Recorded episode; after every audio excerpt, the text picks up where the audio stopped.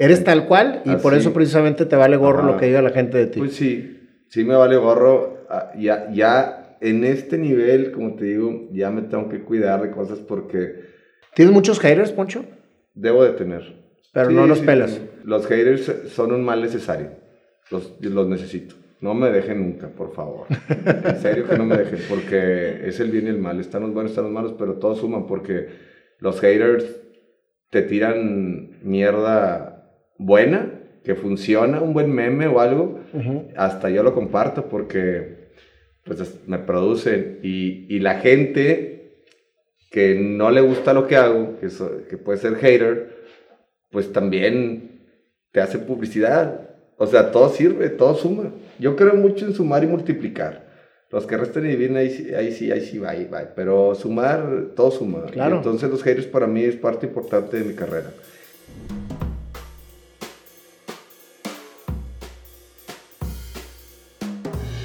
Poncho, muchísimas gracias por venir aquí a mi programa. Tengo el gustazo de tener a Poncho de Nigris, amigo muy admirado por mí. La vez pasada tuve la oportunidad de platicar contigo y que me, platicaste un poquito la historia de, tu vida.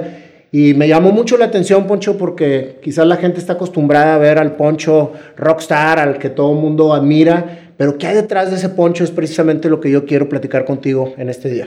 Pues hay mucho esfuerzo, mucha disciplina, mucho trabajo. Hay eh, una persona luchadora que no se deja vencer y que siempre está, como lo digo ahí en mis redes sociales, siempre picando piedra correteando la chuleta y buscando la papa porque a la casa no va a llegar la feria. Entonces, estamos siempre en constante movimiento, siempre creando, siempre produciendo, siempre, produciendo, siempre tratando de innovar, porque yo creo que ahorita la evolución del ser humano está sobrepasando los límites hasta de la naturaleza. Entonces, sí estamos siempre enfocados en eso. Siempre fui así ¿Cómo, fue tu niñez, Poncho? Platícame. Mi niñez fue, bueno, obviamente con, con Aldo, con Toño, que en paz descanse mi hermano, que, que se le extraña mucho. Eh, pues mi niñez fue una niñez eh, em, de mucho deporte, mucha competitividad. O sea, siempre mis papás nos inculcaron eso de, competir, ganar.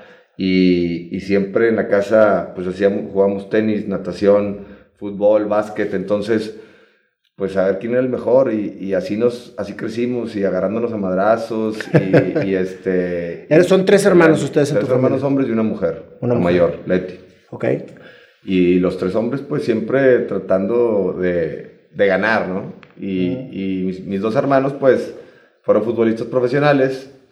Y yo siempre yo creo que ya lo llevas eh, en la sangre o lo llevas eh, en en tu interior y, y yo siempre me visualicé cuando yo iba a los estadios de fútbol a verlos, que me pedían fotos y fotos y fotos y fotos. Entonces yo me, me, me visualicé así y así fue, ya lo traía. Entonces eh, luché por ello y, y, hasta ahorita pues la sigo. Salí de Big Brother cuando tenía 25 años. Yo te veía en Big Brother. ¿eh? Salí, estuve en dos Big Brothers y me metieron a otro porque pues ahí que el rating, no sé qué, me metieron para levantar el rating y hacer ahí show.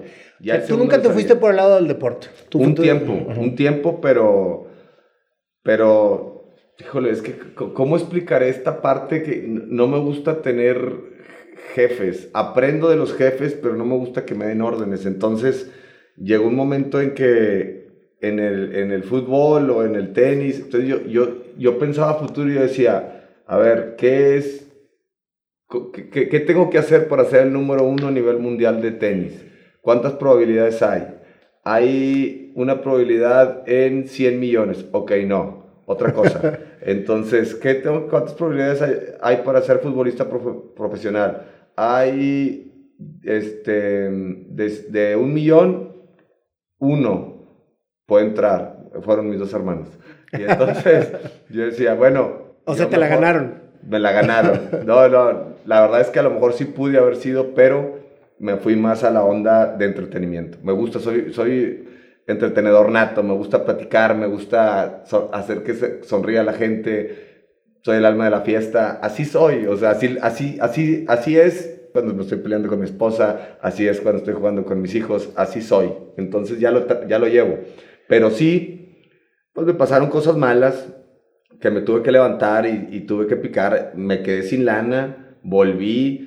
Eso pues, ahí te lo voy platicando conforme vaya pasando la entrevista. Cuando la etapa del crecimiento de ustedes, que tus hermanos se fueron por el tema del fútbol y que tú estabas con la, con, pues, con la chispa del entretenimiento, ¿cuál fue la reacción ahí de tus padres? Porque por lo que sé, tu papá es sumamente deportista. Sí, este, sí, sí. Y pues como que siempre impulsó, como tú dices, la competitividad entre ustedes como que tener a, a, tres hijos, dos deportistas y otro en el tema del entretenimiento, ¿cuál fue su reacción ahí? De repente me tiraban carrilla, pues, ay, tú que el, el... Bueno, ahorita se ofenden y no puedo decir nada porque ahorita hay una, un movimiento muy importante gay que, que, que, existe. Pero Lo cual se respeta mucho. Se respeta un chorro, pero me decía, ay, el jotito y la chingada. O sea, pero era parte de, de ellos haciendo deporte y yo pues empecé a modelar, empecé a hacer otras cosas. ¿Empezaste como modelo? Empecé como modelo, sí, a los 17 años. Y ya me gané una lanita. Yo voy a decir aquí toda la verdad, me ganaba, me pagaban 350 pesos por desfile, me aventaba tres a la semana, pues ahí se juntaban unos mil pesillos. Para los 17 años, Para pues era muy buena años, lana. Al mes eran como 4 mil pesos, 5 mil pesos y le robaba a mi papá como unos 200 o 300 y me compré un Volkswagen 76. Órale, el, fue tu primer carro. Fue mi primer carro, ahí le sacaba la cartera para, para no llegar, para, como lo han hecho todos, así es que se vale, no se vale decir mentiras, es un reality. Entonces... sí. ¿Tú nunca le sacaste dinero a claro, tu papá de la cartera? La verdad sí, pero aquí están mis hijos, que mejor que no se den cuenta. Aquí, ahí están los hijos, ni lo vayan a hacer, ¿eh? Pero bueno, ¿quién no le ha sacado dinero de la bolsa a la mamá o al papá? Le sacaba yo 250 pesos por semana y llegué a completar el carro en poco tiempo. ¿Y no se daban cuenta que le sacaban lana? No se daba cuenta. Me gustaba el... Mi papá era alcohólico.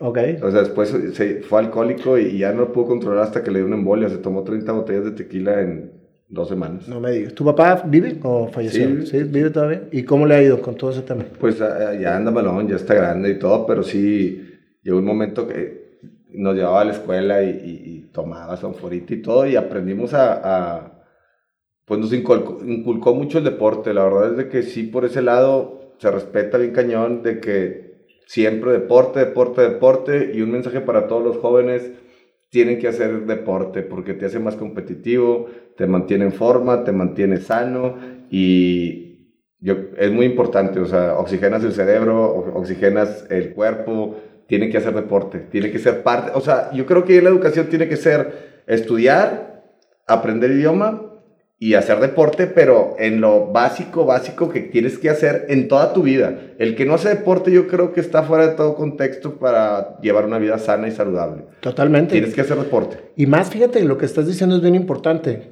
Cómo creciste en un ambiente con padre alcohólico mm. y tú, y muy enfocado en el deporte. Yo creo que, pues porque los tres son gente que sí. nunca cayó en el extremo y que realmente han llevado una, una perseverancia en toda la disciplina. Yo creo en el equilibrio, creo en... en en que el equilibrio es la base de todo y, y, hay cinco puntos bien importantes que siempre los menciono, que es estar bien en lo laboral, nunca bajar los brazos, estar trabajando, estar picando piedra para estar bien en lo laboral, para estar en lo económico bien, en lo espiritual con Dios, creo en Dios y, y sé que, que existe, porque hay mucha gente que no cree en Dios, yo sí creo en Dios y sé que por ahí es.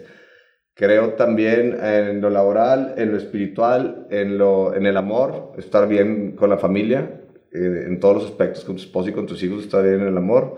Es en lo espiritual, laboral, en el físico, estar bien físicamente también, mantenerte bien para verte bien, eso, eh, llevar un equilibrio en todo eso y en la salud, cuidarte muy bien tu salud. Esos cinco puntos, si los llevas equilibrados en tu vida, te hacen una persona de bien y exitosa. Uh -huh. Porque entonces ahí estás nivelando todos los puntos importantes que pueden abarcar eh, para ser una persona emprendedora exitosa y, y, que haga, pues, sumar y multiplicar y hacer el bien a las personas. Yo ahorita estoy totalmente en contra ya después de lo que he aprendido, después de lo que he logrado.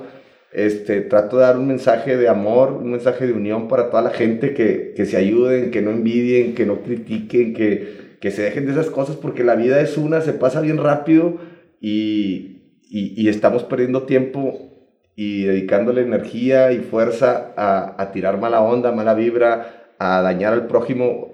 Lo dice la Biblia, en la Biblia, ama al prójimo, o sea, claro. se, está bien fácil, se trata nada más de hacer el bien y te viene te vienen cosas buenas. De hecho, eh, muchos se preocupan por seguir haciéndose de millonarios, que es importante y se vale. Yo también quiero ser millonario y voy a ser. Pero al final lo único que vas a dejar aquí es, es lo que das. Entonces, no te vas a llevar nada. Entonces, lo que dejas es lo que das. Empiezas con el tema, el tema de entretenimiento, empiezas siendo modelo y agarrando tantilla la anilla de tus papás.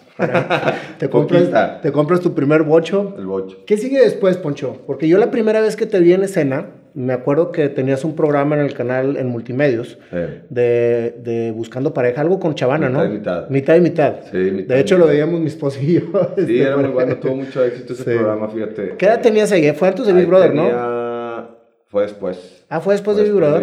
Entonces, antes de Yo pues, estaba en Big Brother. Te voy a decir un poquito de lo que he hecho en la onda artística. Estaba en Big Brother a los 25. Fue tu primera, Big Brother. Mi primera ya boom nacional. Después de ser modelo. Después de ser modelo, hice el casting, boom nacional. Mi hermano Toño jugaba en el América en ese entonces. Pudo haber servido el apellido y nos abrió las puertas o no, no sé. Pero bueno, me escogieron, hice casting de 300 mil 15 mexicanos que fueron a hacer casting. Me escogieron a mí, eh, a 11 más. Entonces, pues algo... ¿Tenías qué edad? Algo me vieron, 25 años. 25 años. Eh, y, y, pasamos pruebas muy difíciles con, con psicólogos y todo el rollo. Y nos traían con los ojos tapados y nos mandaban a México. Y todo eso para la preparación. Para la preparación, no, la preparación estuve una semana encerrado en un hotel antes de entrar sin ventanas y sin nada, y nos llevaban comida así como si fuéramos, estuviéramos en una cárcel. ¿Y por, qué hacen? O sea, porque es una preparación para, Aislamiento, sí, para que, más para que salgas y mm, te quieras comer el mundo ahí en, en la casa, ¿no? Pero yo salí y empecé a, observar a todos y soy muy, muy observador y empiezo a analizar a las personas y empecé a ver los movimientos de todos y me decían, ¿qué pedo? ¿Por qué no, no haces nada? Y yo, pues no decía, pero porque yo sabía que si empezaba a, querer, a querer ser el protagónico en ese momento, pues me iban a nominar. Entonces, primero que me conocieron y cuando te nominan y eres guapo, eh, te sacan a la primera, ¿no? A la gente, porque la gente no le gusta ver gente así de repente mamona o bonita. Entonces, en ese entonces pues, estaba carilla, pero es bien diferente. Ahorita, ahorita ya que, que tengo 43 años, ya me pueden ver como un señor y ya los chavos ya me admiran. Cuando yo tenía 25, a los chavos les cagaba. ¿Por qué? porque estás, estás compitiendo contra ellos, ¿no? Y ahorita ya agarré el mercado también de los chavos, de los hombres, de todos. Entonces está, está todo ahorita ya que, que pasé todas esas etapas. Ahora, a lo que iba, es que yo empiezo a platicar un chorro y me voy. Estaba en Big Brother, salí de Big Brother solo para mujeres, otro Big Brother, bailando por un sueño, Fear Factor, o sea, son todos los realities que estuve. Hice novelas, hice eh, los realities de televisión, mitad y mitad. Eh, fui conductor de un programa sin ser conductor. Esto es lo más importante. sin ser actor estabas actuando en novelas. Actor, estaba en novelas. O sea, nunca estudiaste. Sin ser bailarín, estaba solo para mujeres. O sea, pues fíjate, eso precisamente es lo que hace que Poncho haya sido exitoso bailando sin ser bailarín, actuando sin ser actor. Y no quiere decir que a todos se les da el, el, aventarte a hacer una actividad este, sin haberla aprendido antes y ser exitoso. Pero cuando crees en ti, que era lo que platicábamos ese día, es cuando realmente empiezas a sacar tu verdadero yo que está preparado para triunfar. Sí, yo lo que le puedo decir a la gente es de que eh, si no tuviste el tiempo, no están preparados, pero tienes tienes la, la, capacidad de creer en ti, pero creer en ti es algo que, que, que, llevas en el corazón y que lo sientes, porque tú dices, yo creo en mí, y, a la primera pum, te, te, te aflojas, al primer golpe ya te caes y ya no estás creyendo en ti. Cuando crees en ti estás ahí todo el tiempo, pa, pa, pa, pegando en la puerta hasta que la abres. Entonces, no es como un, ay, hoy creo en mí, hoy, no, es siempre, ya lo llevas, tienes que creer en ti y creer en algo. Por eso yo digo que creo en Dios. Bueno, sin ser conductor también fui conductor de televisión y muy bueno. ¿Por qué digo muy bueno? Porque los programas que hacía llenaba los estudios y todo. A lo mejor no tenía la mejor dicción o el, el mejor desenvolvimiento o no era el mejor en leer los prompters, pero pues tenía algo que le gustaba a la gente y hasta ahorita pues ha funcionado. Y es que soy transparente, soy auténtico. Soy yo, soy auténtico y no me gusta esconder nada, nada. De hecho, a veces que discuto con mi esposa y, lo subo a redes y ella se enoja. o sea, subes las discusiones sí, con ella. también. Pues que es, un reality. La, la, verdad, mi vida es un reality. Ella se casó con una persona que, que, que vive un reality de su vida. Como ahorita esto sigue siendo parte de mi reality. Pero yo nunca escondo nada ni digo, este, cosas que, ¿cómo te explico? A ver, ay, no, la vida es color de rosa, todo está bien padre, nos amamos todos y todo. Cuando hay pedo, hay pedo pero hay que decirlo para que la gente también tenga empatía contigo y diga, yo también tengo esos pedos, pero yo sé cómo los resuelves tú o por qué lado le das. Entonces hay que tomar los pedos porque cuando tú estabas conmigo el día que, y ese día nos conocimos, cuando me habló mi esposa, oye, se metieron a robar la casa. Sí, claro. Y no, me robaron, y me robaron una buena lana. O sea, en, en reloj y así, una buena lana. Entonces mucha gente lo toma, ay, ay, ¿cómo me voy a levantar de esto? Y que no sé qué. Yo dije, no, es un reto, le va. Vamos a mostrarle a la gente que sí se puede, después de que te roban también, este, te puedes levantar. Y nos levantamos y el triple. Entonces, es bien importante eh, tomar las cosas bien. ¿Cuántas veces, Poncho, has tropezado? Y si alguna vez de esos tropiezos te han, te han eh, a lo mejor orillado a declinar con lo que estás haciendo? No. Nunca. He tropezado muchas veces, me he quedado sin dinero, hecho, y, vuelvo de cero a... me levanté en dos años la última. Nació Ponchito, me corrieron de la televisión por cuestiones de... Pues... ¿Y por qué si eras tan exitoso te corrieron de la televisión? Pues, pues es que, es que te, te explico, eh, estaba en multimedios, me fui de mal manera, pero pues yo sé, era así, ¿no? Como renegado, ya cambié, ahorita ya, ya veo las cosas diferente, ya, ya soy como que más, este, ¿cómo lo podré decir? Es que era, era bien... ¿Maduro? Más maduro, ya más maduro, sí, ya, le diste al clavo. Dentro de lo que cabe, ¿verdad? Porque sigo siendo un niño y, juguetón y todo, pero más, más, maduro en las cosas importantes, como tienes que tener un respeto a, por ejemplo, una televisora. No lo tenía. Me regañaban y me fui del programa y dejé el programa al aire tirado. Y no era, me fui a la otra televisora, a, Televisa, Multimedia fue Televisa y a las dos semanas ya estaba trabajando en Televisa. Luego terminé en Televisa y me regresé a Multimedios y pues yo creo que se quisieron sacar la espinita, pum, al último, ¿sabes qué? Pues ya no nos hace falta, ya no sé qué. Fue el apagón analógico, la tele bajó, la tele ha bajado también, la radio, las redes sociales están abarcando todo. Es la nueva era de la televisión y, pues me dijeron gracias, pero acaba de nacer Ponchito y yo todavía no terminaba mi casa, tuve que vender dos carros, tuve que vender ahí ciertas cosas, me quedé sin lana para terminar la casa, pero esa casa era mi sueño, toda la vida ahorré para tener esta casa. Entonces... Eh, ¿Toda la vida ahorraste para tener esta casa? Toda la vida, toda la vida. Yo, yo me veía en esa casa con mi familia y toda la vida. Yo lo que le digo a la gente es que se, se, se tracen metas a corto plazo, muchas metas a corto plazo, porque haz de cuenta que vas construyendo un castillito una meta, pum, y vas construyendo un castillito hasta que ya tienes tu castillo, porque si quieres una meta a largo plazo y quieres construir el castillo o, irte hasta la punta de una, puedes mermar en el, en el trayecto por, por, el tiempo o por cuestiones que te pasan. Entonces, una metita es un premio, premio, premio, premio, premio. Ahí te la llevas hasta que construyes tu castillo y ya. ya e, esa es la forma de que yo veo las cosas. Pero ya me han tumbado como tres veces y las tres veces, ya esta, esta fue la más dura, porque ya con familia, ya con mi esposa, antes estaba solo, me casé a los 39, estiré la liga bastantito, porque no le entendía muy bien, no, no, le quería entrar porque sabía que no era el tiempo. Oye, pero en mitad y mitad ya te andaban casando, ¿no? ¿O era parte del show? no me iba a casar. ya me andaban casando, pero no me iba a casar. Ah. Este televisaron mi boda, esta de Marcela, de hecho la van a pasar yo creo en tres semanas otra vez. Ya van a, ahora sí, ya, no, ya, sí, ¿de dónde apareció? ¿Dónde esto se creó todo? Los, los ponchitos Isabel. Así. Pero bueno, te estaba contando de, se me fue la onda, te digo que me fui en viaje astral. No, que te, estábamos platicando del tema cuando te corrieron de la ah, televisión. ahí sí sentí, ahí fue, ahí fue, y le digo a todos, cuando yo tuve la confianza y por eso vivo siempre pecho palomo y por eso siempre ando con una seguridad que no me la acabo porque no tengo miedo a volver a perder todo. Y eso es bien chingón, porque ya me puedo levantar otra vez de cero. Me pongo a vender piedras. Las pinto y las vendo. No tienes miedo de nada.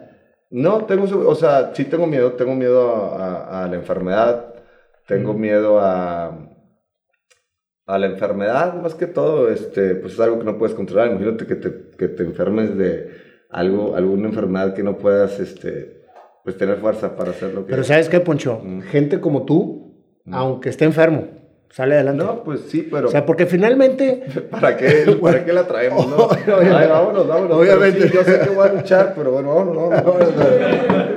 bueno, finalmente, este, es precisamente de lo que se trata. Ese reto no lo quiero. Ese reto no lo quieres.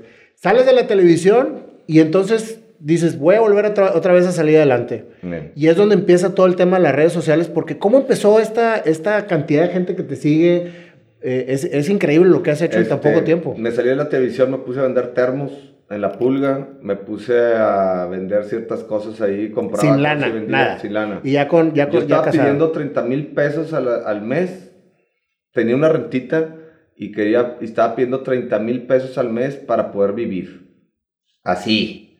Y le dije a mi esposa, salte de la tele y vas a ayudarme a vender esto y todo. Y empezamos a hacer ahí cositas y, y pues ella se ganaba también como 20 mil pesos al mes.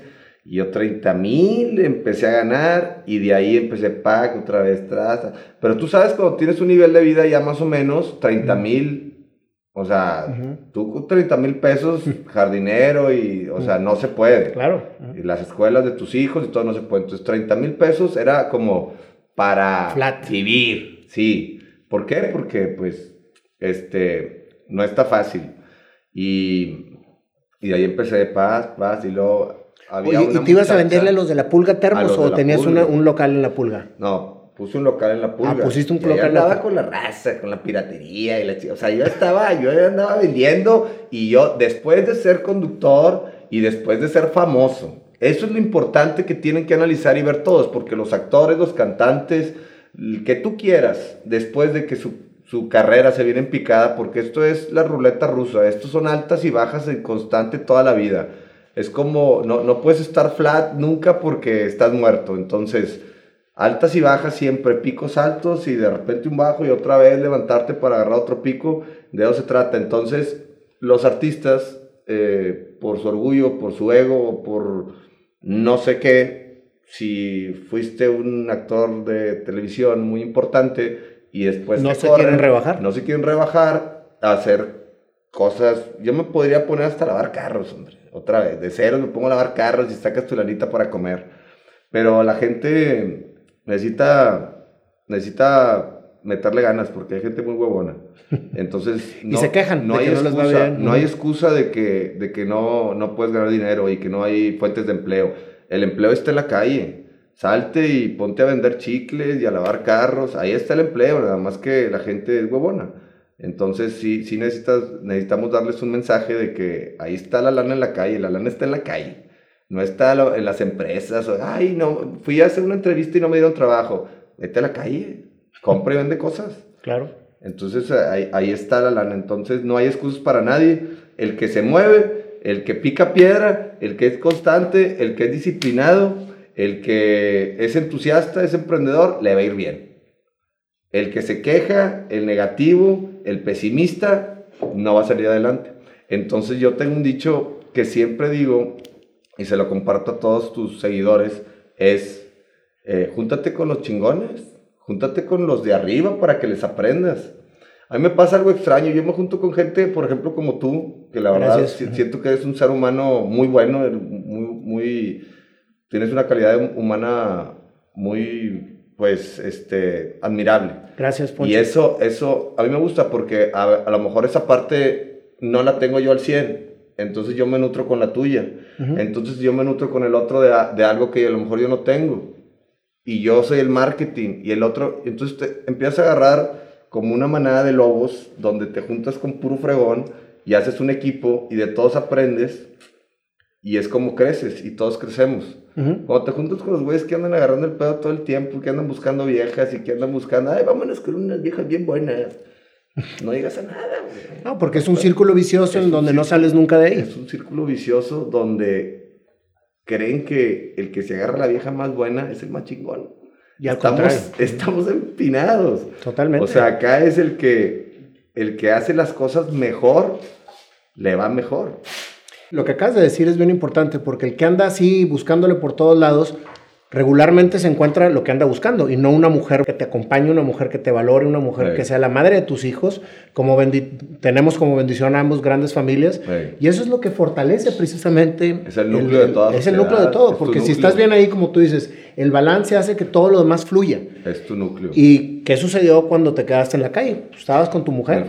Y ahí estaba y entre los dos sacaron adelante la familia. Y, te aseguro que muchos amigos no aparecían en las buenas están todos, pero en las malas te los cuento con esta mano. Entonces, la verdad es de que la familia es bien importante. La familia me vino a cambiar la vida, me dio una fuerza y una motivación extrema. Haz de cuenta, si yo, yo ya tenía y, visualizaba mi familia con mi casa, esa casa con la que ahorré toda la vida para comprarme esa casa, donde vivo ahorita, que la ven en mis historias de Instagram, este, cuando estaba solo tenía esa motivación para hacerlo, ahora con mi familia y con mis hijos soy un... No te para nadie. No me para nadie. La neta ahorita mm, yo creo que va a pasar un ratito para cansarme y eso que ya estoy bien cansado. Poncho, una pregunta. En el momento en que tú empiezas con, con todo el tema de las redes sociales, ¿Qué fue lo primero que te empezó a pegar? O sea, ah. ¿cómo le hiciste para que la gente te empezara a seguir y se empezara a fijar en ti? Es lo que eh, es buena pregunta para porque ese mensaje se lo tenemos que mandar a la gente. Eh, tienes que hacer algo innovador, tienes que tener algo que, que, haga y que tú creas que pueda funcionar. En tu caso, esto de ¿cómo se llama la plática esta? Se llama Entrevistas Hechas Canciones, el programa. Hechas Canciones. Ahí está ya, es algo innovador. Bueno, por ahí es. Entonces la gente tiene que encontrar algo diferente a lo que ya hay para poder empezar. Yo pues mi forma de ser es, pues extrovertido y, relajiento, soy un niño grande, juguetón y todo lo que tú quieras. Nunca voy a acabar de madurar porque no quiero. y, y pues empecé con una señora que trabajaba en la casa que estaba gordita. Así empezó. Era la nana, de Ponchito. Ajá y la enflaqué 20 kilos, estaba gorda. Y la enflaqué 20 kilos, la llevé al, al bariatra y todo el rollo, y le di unas pastillas y le puse una dieta y la tenía en fría haciendo ejercicio. Y enflacó mucho, se llamaba el reto Aurora. De ahí me contrataron, fíjate que ahí fue cuando me levanté, porque de ahí me contrataron unas pastillas y unas, em, se llama Isagenix, una marca de red de mercadeo de, para bajar de peso. Y me hablaron porque vieron el reto, me hablaron y ya se estaba haciendo viral. O sea, y tú ya estabas empezando a subir el reto Aurora y la traías ahí en frega la, nana. Y ya salíamos a la calle y ya le pedían más fotos a ella que, que a mi esposa. Entonces, porque era chistosa. Era chistosa, la gordita era chistosa. ¿Y por qué hablas como era? ¿Ya no existe o qué? ¿Eh? No, pues ya pues se fue como, Ya esa crisis estrella, la gordita, la Ya se olvidaron de ella, le dije, le dije que no se la crea, que no se la crea. Le dije, no, que no se la crea, es que ya se le estaba creyendo, entonces... Perdió el piso. Ya no era parte, de, sí, por la educación, obviamente, la, la, educación financiera es como la educación también de la fama, no sé cómo llamarle a eso, pero es bien importante. De hecho, a los futbolistas les pasa mucho que de la noche a la mañana eh, ganan lana y se hacen famosos y, pierden piso y crees que te va a durar toda la vida. Ese es el problema cuando empiezas a tener fama, yo ya, ya, ya lo viví, ya soy un viejo lobo de mar y ahorita ya voy y vengo. Pero los que tienen fama y un boom dan, dicen, no, esto ya no va a durar siempre. En 15 días se te acaba. Sí, una cosa que hagas mal y se acabó. ¿Eh? Una cosa que hagas mal, una situación que te salga que no, que no le gusta a la gente, se acaba la fama. Así como sube, ¿no? Se acaba si eres eh, de los principiantes. Eh, pero sí, por ejemplo, yo en mi caso ahorita ya que ya soy ya cuando tienes un millón de seguidores, siento yo que ya eres un líder de opinión. Entonces, Definitivamente. Estás en el ojo del, huracán. Y tienes una gran responsabilidad. Es una gran responsabilidad, pero aparte estás en el ojo del huracán. O sea, tú estás ya comprometido a hacer las cosas bien. Porque la gente está esperando y buscando el momento que la cague. claro, definitivamente.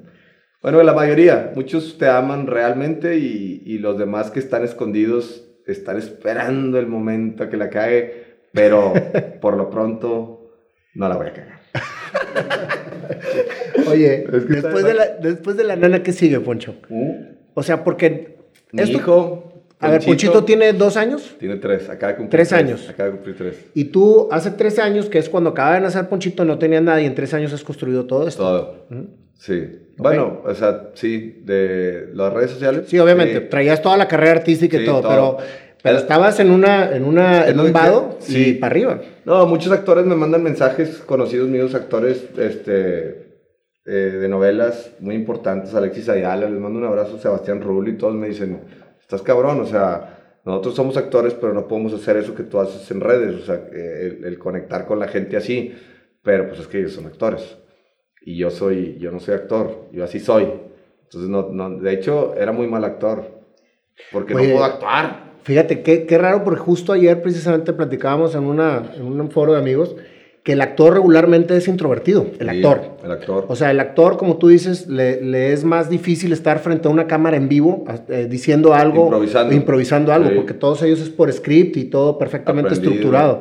Están actuando. Están actuando. Están actuando. Exacto. Es, es, lo que yo entendí después de ver eh, muchos actores que quieren subir cosas de historias y se ven duros, se ven troncos. Es que ellos son actores. Uh -huh. Yo no soy actor.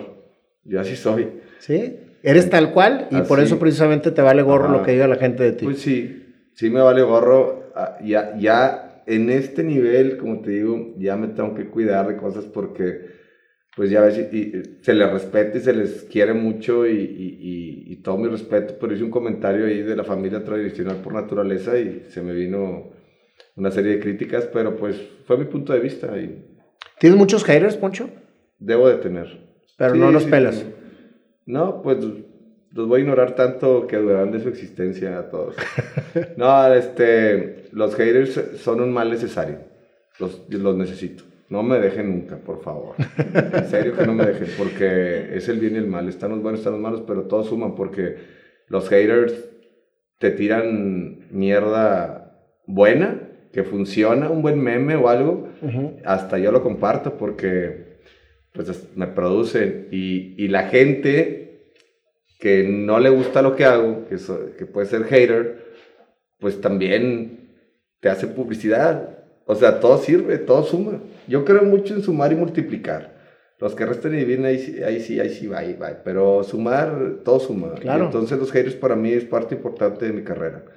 Oye, Poncho, ¿y cómo te llevas con tu familia ahora que, que, eres, este, que traes mucha gente atrás? Obviamente tú sigues siendo la misma persona, sí. pero cada uno triunfó en diferentes maneras. ¿Qué te dice ahora tu papá? ¿Qué te dice no, ahora tu mamá? Mi papá ya está en un viaje astral eterno.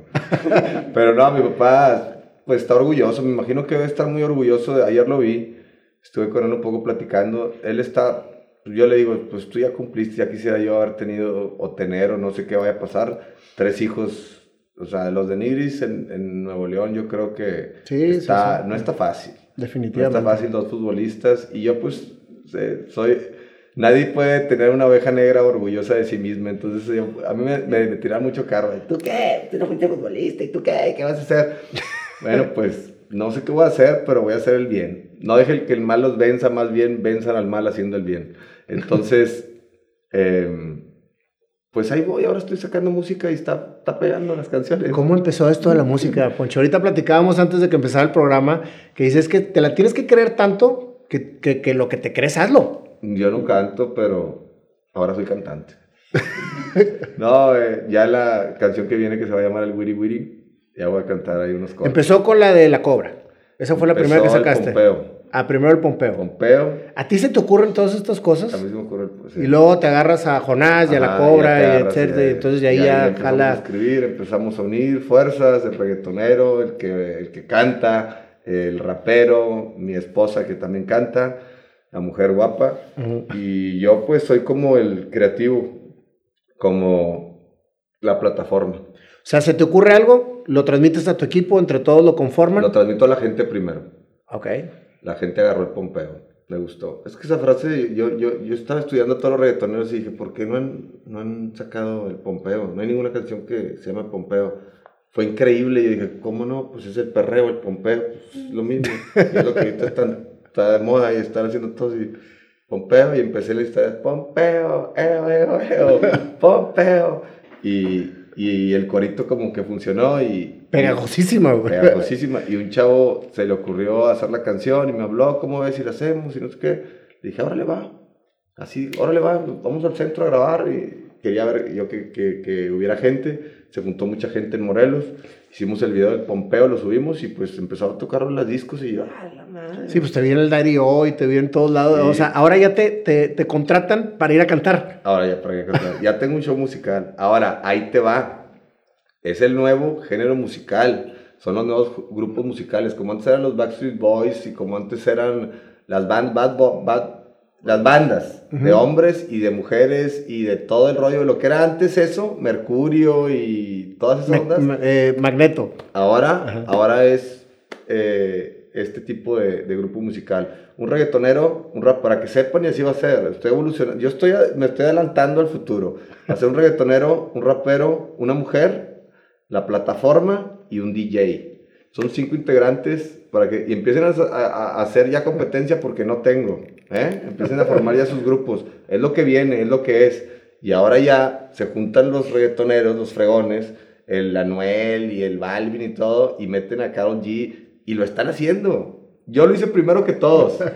lo están haciendo y eso es lo que viene. No, yo creé el nuevo género de música, el reggaetón norteño. Ah, sí se llama tu género. El reggaetón norteño. Ajá es este reggaetón con acordeón. O sea, primero fue el Pompeo y luego el reggaetón norteño o fue una fusión de... Primero fue el Pompeo y entonces ya nos juntamos y dije, hay que sacar una canción ahora sí bien hecha. Y fue La Cobra. Nos fuimos a la sierra, nos desconectamos, nos fuimos en viaje astral, creamos, este, invité a todos mis amigos, así como había mucha gente, invité a todos mis amigos y todos que aportaran ideas. A ver, ¿tú cómo ves esto? Sí, siento una sensación, pero pues, todo eso fue mi, mi, mi vida. Es el, arte, es el alter ego de la gente cuando, yo comí contigo acababas de sacar la cobra, ¿verdad? Porque decías, ve todo lo que me están mandando de la cobra. Que el pompeo la cobra, ¿no? No era la cobra. Seguro que es la cobra. Porque tú estabas con lo de la cobra y, la cobra que salía por acá, este, eso eh, ya lo traía. ya lo traía, y el pecho palomo y todo, uní todo eso para hacer la cobra. Y todo eso salió entonces de un viaje astral con la raza. Con la raza, pues yo lo traía, nada más le dije, vamos, o sea, para que aterrizarlo aquí, métele aquí, y hazle acá, y a toda la raza, y la tatema, Ah, porque vamos, tomamos una foto. Ay, no me sale la tatema. Y yo, ah, la tatema. Y esta canción se te mete a la tatema. O sea, son palabras pegajosas que a la gente le gustan. Claro. Entonces de ahí fueron surgiendo, este, la cobra salió en la sierra, sin celulares, desconectados, que no haya señal para poderte enfocar en, en lo que quieres hacer. Y pues la cobra ahorita es viral y se me hace que se va mundial ya está empezando en Centroamérica y, y, es algo bien difícil. Hay cantantes que tienen toda su vida sacando canciones y no ha pasado eso. Entonces... Oye, y habla precisamente la canción de todo lo que tú antes interpretabas de que salía la cobra. Porque yo me acuerdo que ¡ay! ibas, ibas, en el, carro y de repente se empezaba a salir la cobra. está la cobra, pero pues es que como estoy muy mamado, no, no puedo subirme. pero bueno, la próxima se la enseño. Este, sí, la cobra la cobra salió de todas mis historias, las, las, junté, las junté así como que la letra y, salió la cobra. Y, y, la neta es el alter ego, como te digo, de toda la gente después de echarse unas copitas. Sientes seguridad, sientes fuerza, sientes un chingón, pones así como que más pecho paloma. Entonces la cobra es porque te echas unas copitas y empiezas a mover el hombro, ¿no? ¿Qué es lo primero que haces cuando ya empiezas bien happy? Pa, pa, sí, es cierto, empiezas a ese el movimiento, entonces, ah, ya quiere salir la cobra, ya quiere salir la cobra. Y luego ya, pues, mirada penetrante y cara tirachopo, se me quedan viendo y eso yo lo noto. Que hasta un perro, eso del perro me anda correteando, pues, que hasta un perro me anda correteando porque me correteó un perro. Se hizo viral el video. ¿Ah, sí? Iba en mis caminatas en ayunas y veo unos perros que vienen de frente y no dejé de grabar. Y dije, ah, ta, ta, ta, Y que se te sí, me acuerdo, sí, me acuerdo de eso, claro, claro. Y luego yo todavía acabo de ay, pues tu pinche madre, pinches perros.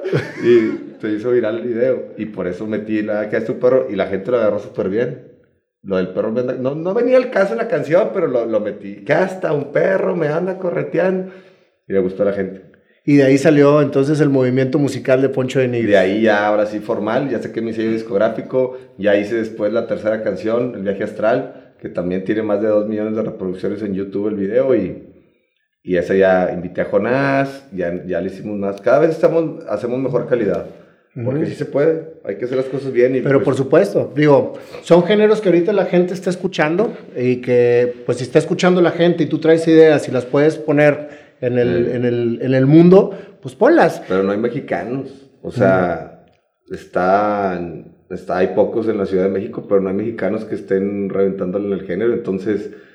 Hay pues llegaste para quedarte. Pues ahí andamos, está, hay dos, tres ahí que, que Mario Bautista y varios que le están metiendo, pero podemos hacer cosas grandes, como grupo, como los nuevos grupos musicales, el género, el reggaetón norteño, es que, para que se apliquen. Mándalo certificar el reggaetón norteño como tuyo, güey, porque luego va a ser un género y... Bueno, ya aquí está grabado, como quiera, aquí está certificado, ya lo he dicho varias veces, pero para que sepan, como quiera, es género musical, es creado por nosotros, el género, el reggaetón norteño.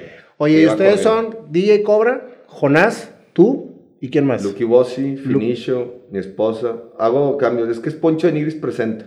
De repente puedo hacer. E invitas a diferentes gentes. A diferentes. Invítame un día a rapear contigo. yo con todo gusto lo hago. Y, pues lanzo la convocatoria a todos los cantantes que quieran. De hecho, quiero hacer un reality. Esa, esa es la, la otra etapa. Aparte de construir casas, quiero hacer un reality quiero hacer como tipo casas del tech. O sea, estoy platicando lo que estoy viendo futuro. A ver, dale, sí, sí. Casas del tech, o sea, hacer casas, comprar una un terreno, construir una casa, hacer el reality, amueblarla, dejarla toda equipada y venderla eh, lista ya para entrar a vivir. Y esa casa, obviamente, en el transcurso de la construcción, preparación, decoración y todo, la gente la va a estar conociendo y la va a estar viendo hasta que van a decir, yo la quiero. Entonces. Está muy buena la idea. Sí, ¿eh? y vamos a empezar a hacer casas chiquitas y lo vamos a ir creciendo a ver si llegamos a, llegar a poder hacer una casa del tech, ¿no? Mm. Y la otra es, eh, bueno, la música. Vamos a seguir haciendo música. O sea, realmente la música es la que divierte el corazón de todas las personas y, y es, es mágica. Había sentido todo el cariño de la gente en todos los aspectos, pero ya la onda musical que te canten tus canciones y que griten y, este, estamos yendo a, conciertos y, y, pues llevamos, llevamos como seis o siete, los últimos siete llenos totales. Yo creo que ya la no, y es una, es una sensación de salir al escenario que todo el mundo está esperando. Pecho palomo y siento que me sobro. no, sí, es, es, este, es una energía bien padre. Oye, ¿no habías dado conferencias tú? O sea, te brincaste de la parte de, de la televisión y luego toda la parte del reality que haces. dos conferencias. Sí, porque conferencista no te has ido por ahí, ¿verdad? O no, sea, más bien dos conferencias, pero mm, eh, prefiero más el entretenimiento. Y hay muchos conferencistas que, están motivando a la raza. este, di dos, improvisadas. Me salieron súper bien la improvisé y me salió todo así como estamos haciendo esta entrevista y, motivé a la raza y todo y les dije por dónde le dieran y cómo deben de ser las cosas y que no se cayeran cuando pasen cosas que, que te pegan porque eso es lo que va a pasar siempre, es la ley de la vida. Entonces, eh, pero estudiar así un guion y prepararlo. Es que las conferencias es lo mismo, tienes que improvisarlas. las improvisas y te sale completamente libre. Pero muchos lo hacen como stand-up también, o sea, lo estudian bien y te su pronto y todo el rollo, entonces... Eh, ¿Te fuiste más por el lado musical? Sí, sentí que, que pues, me gusta entretener a la raza de otra manera. Y lo haces muy bien, Poncho.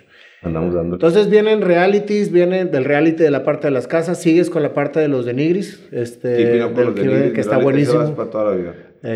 Yo tengo, por a muchos que dicen o, o, decían al principio, ¿por qué exhibes a tus hijos y a tu familia y todo? Porque, ¿por qué no? O sea, ¿por qué si ellos están de acuerdo, si tu esposo, quién sabe si Ponchito cuando crezca no, no te va a decir, papá, ¿por qué me exhibiste tanto? No, de hecho, está toda su vida registrada conmigo desde que nació. Yo no tengo casi fotos de, de, con mi papá cuando estaba chiquito, cómo jugaba conmigo. Me gustaría haber visto cómo me jugaba conmigo. Imagínate Ponchito cuando tenga 25 años y que a lo mejor ya no esté aquí a los 30 años y que vea cómo convivía con él y cómo jugaba. Es volver a vivir todo. Entonces él tiene toda su vida registrada desde que nació hasta que crezca y ya que haga lo que él quiera, ¿verdad? Pero qué padre, o sea, formar una familia y enseñarle a tus hijos, mira cómo era tu abuelito. Sí, sí, sí. Ahí, queda para toda la vida. Es una película, es otra vida. Fíjate, eso es una de las grandes ventajas que nos dan los medios sociales, Poncho. Que todo lo que estamos haciendo ahorita realmente se queda para la historia. O sea, lo pueden ver en cualquier momento tus hijos, tus nietos, tus bisnietos y decir, esto es lo que hacían en aquel entonces. En aquel entonces. A ver cómo viene la evolución, quién sabe qué seguirá, pero esto se va a quedar. ¿Nunca has tenido broncas con tu esposa porque le exhibes a cada rato?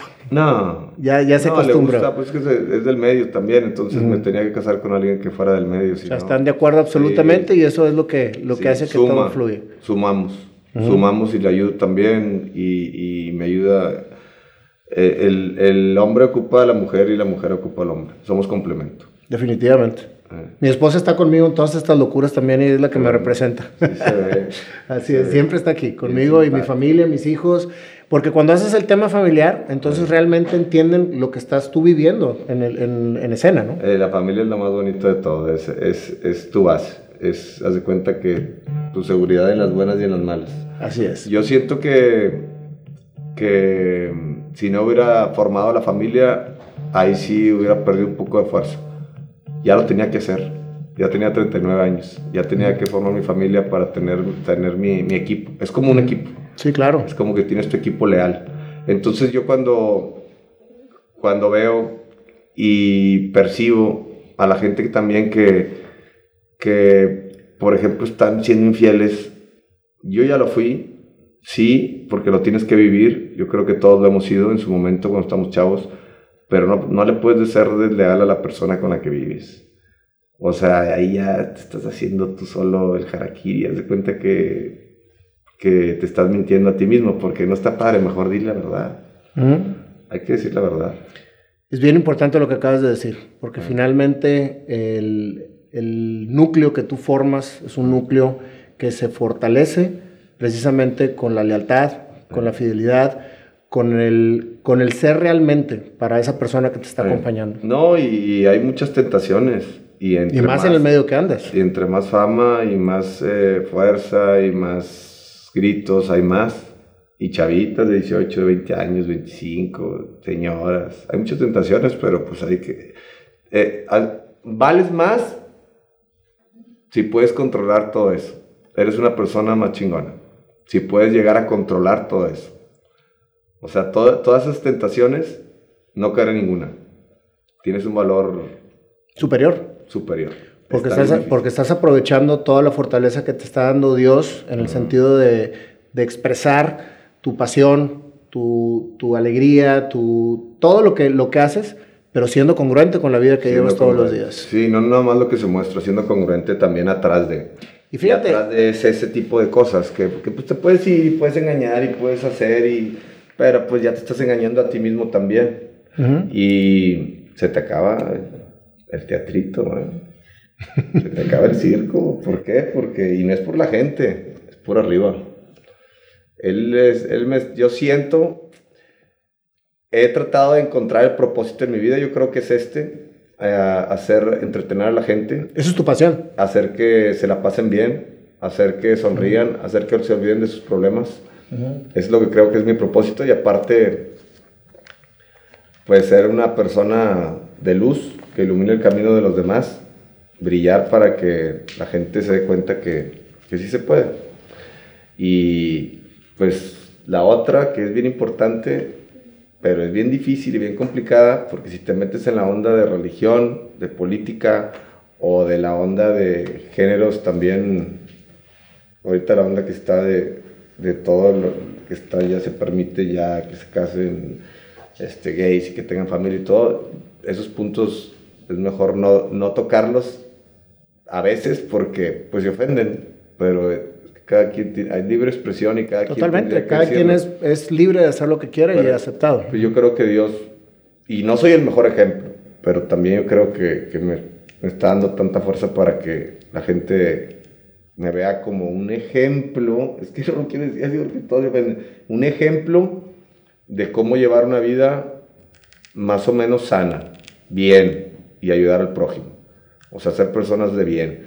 Y Aunque estés en el medio artístico y tengas tanto, tantas cosas alrededor.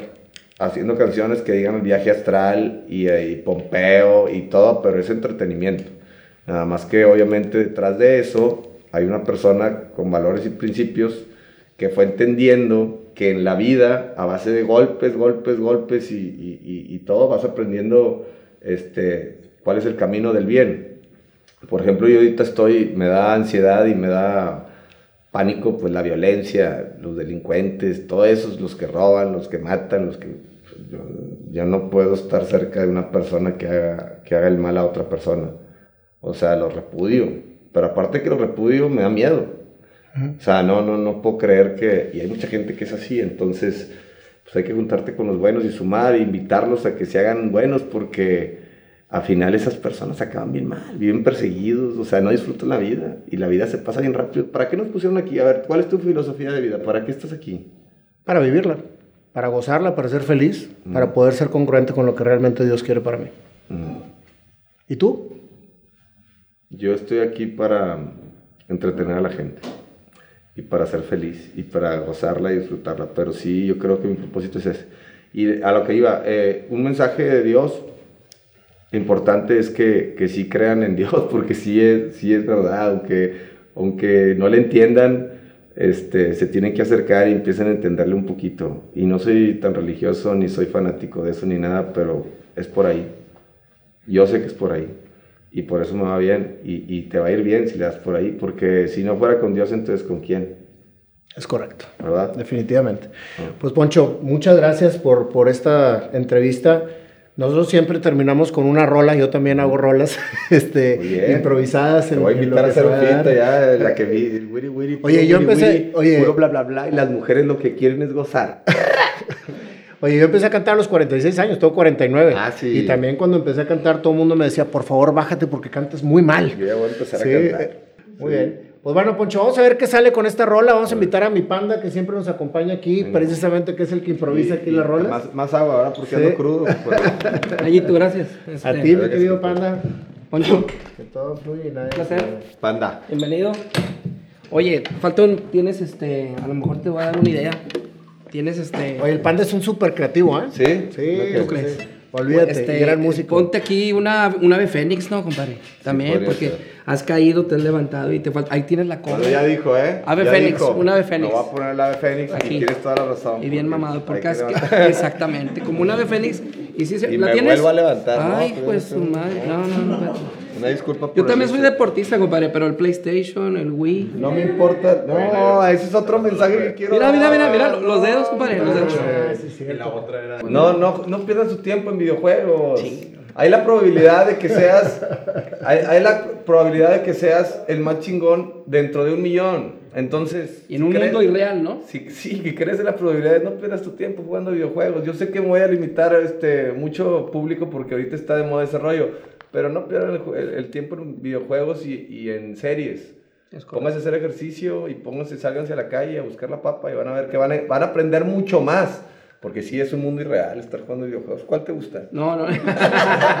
Fortnite. Fortnite. Ah, yo, no, yo, en serio, no, yo, nada más me acuerdo de Mario Bros. y ya me, me dije, cuando un día estaba así, ya llevaba dos horas jugando y aventé el control porque todavía te enojas cuando pierdes. Aventé el control y dije, no, hombre, ni madre, esto no es para mí. Voy a estar perdiendo. Hay gente que se mete seis horas diarias, pues ya todo el día. ¿Qué, Mira, ¿qué horas traen? ¿Cuántos de no, realmente yo no, soy, yo no soy gamer. Mis deportes son la música y lo inmobiliario. Ah, Oye, él te puede ayudar para tu reality, güey, pero, pero con madre. Hay algo. Hay algo. Y aparte, mi compadre es un gran músico y compositor miembro de la banda Black Sox, que vamos, A, vamos, A, tocar el 9 de agosto. Ah, sí, bajista. Claro sí. Bueno, es multimúsico. Oye, sí, sí, cierto. Me, me, faltó nada más este, preguntarte qué le, qué le dirías a la gente para que, para que siga su sueño y no, y no se caiga, en, o sea, no, no, lo, no lo quite del camino cuando realmente algo se le atore. La gente que crean lo que sienten en su corazón, en su interior, que vayan por lo que les gusta hacer y que no decaiga nunca, va, va, va, va, hasta que truene. Te puede tronar hasta los 60 años, pero te va a tronar y vas a ser feliz porque es lo que te gusta hacer. Entonces yo nunca dejé de creer en mí y siempre funcionaba un programa, esto y otro, ahora ya es mío. Antes trabajaba por una televisora, antes hacía esto, ahora ya son mis redes sociales, mi canal de YouTube, mi sello discográfico, mis negocios, ahora ya es todo mío. Entonces ya llegó el fruto de todo lo que he estado trabajando y picando piedra y haciendo. Siento que es el comienzo. Se puede caer. Si se cae, volvemos a empezar. Como el ave fénix. A ver, ¿O no, papá? si se cae, volvemos a empezar. Próximo, ¿cuándo te la vas a poner? no, ya me lo voy a poner. Sí, güey, te, voy a seguir, güey. Aquí están mis hijos, son seguidores tuyos y Ah, te sí. van a estar viendo. a ver. Bueno, todos se la tienen que tatuar Ah, bueno. para que se la crean. A ver, Bueno, mate, sabes que me concentré mucho en escucharte, güey, y no tanto en, en- en escribir, entonces voy a improvisar bien, güey, todo. Este- él- A ver, dale, échate un... Un, un norteño, un, un norteño. No, no, no, pero no, más... Pues no, no es reggaetonero norteño. Un reggaetonero norteño, entonces, ¿qué reggaetón? El éxito es como los pedos. La gente se molesta cuando no es suyo.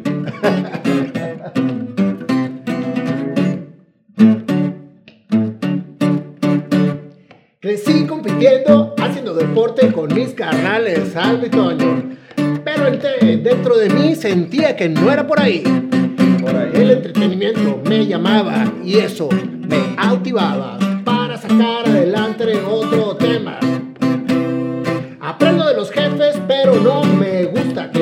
den órdenes. Por eso simple soy Poncho.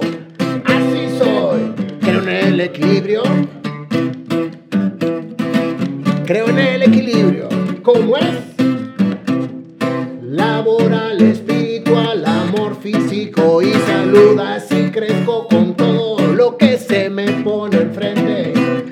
Big Brother a los 25 años llegó y empezó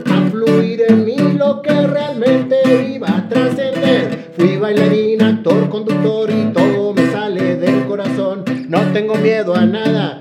Bueno, sí, mejor no a un lado. Me quedé sin nada cuando de multimedios me corrieron. Vendí termos en la pulga y una bola de cosas. Y aquí me tienes siendo poncho de nigris, yo lo soy. Con una bola de cosas en la mente estoy. Creando, cantando, haciendo reggaetón norteño con mis brothers. Saliendo adelante a como de lugar y soñando. Dejando algo que la gente le entretiene, le hace sonreír. Le hace vivir diferente y estar dentro de aquí. No me van a parar porque mi familia está alrededor de mí. Ponchito y todos los demás son mi mayor felicidad. Felicidad. Ah, bueno, Eso es Poncho. Fuera zorra, sería fácil.